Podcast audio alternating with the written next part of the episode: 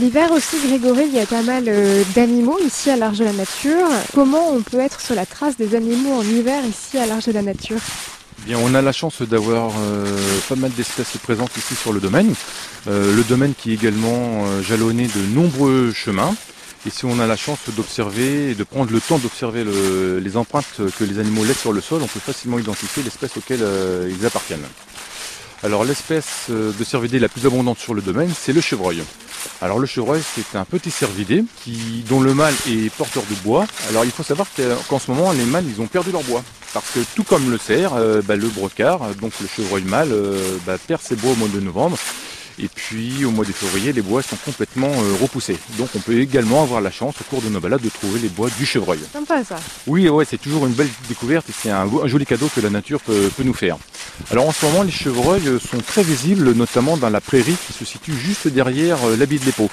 Il y a une grande prairie d'une trentaine d'hectares qui démarre en fait de, de derrière la maison de l'eau pour s'en aller en direction de la ferme de la prairie. Et là, on a une belle harde qui est constituée d'une dizaine d'individus qui se font voir, euh, je dirais, de manière très très quotidienne.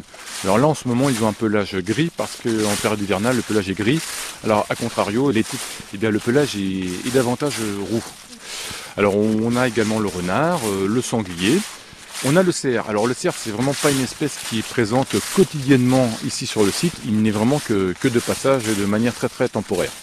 Pour le sanglier, parce que je sais qu'il y en a aussi un petit peu dans, notre région, est-ce que lui peut-être on devrait aussi s'en méfier un petit peu plus ou, pas forcément? Alors euh, pas du tout, c'est un animal qui est euh, extrêmement craintif.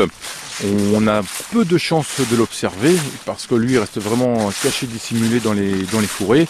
Par contre, il est, enfin ses indices de présence sont extrêmement visibles de par les, les plisses de terre qui sont retournées que l'on appelle des boutis ou des vermillis et puis les, les arbres aussi sur lesquels le sanglier va, va se frotter. Donc, Pour avoir le plaisir de pouvoir apercevoir l'un ou l'autre, l'idéal, vous l'avez dit, c'est pas très loin de l'abbaye de l'Épau au niveau de la prairie, et puis sinon euh, aux abords de, de la maison de la forêt. Oui, puis vous avez également un observatoire qui est situé aux abords de la zone humide, à proximité de la ferme de la prairie, qui est mis à disposition du grand public justement pour pouvoir observer les animaux en toute quiétude tout- et tout en étant à l'abri. Merci beaucoup. Bah, avec plaisir. Au revoir.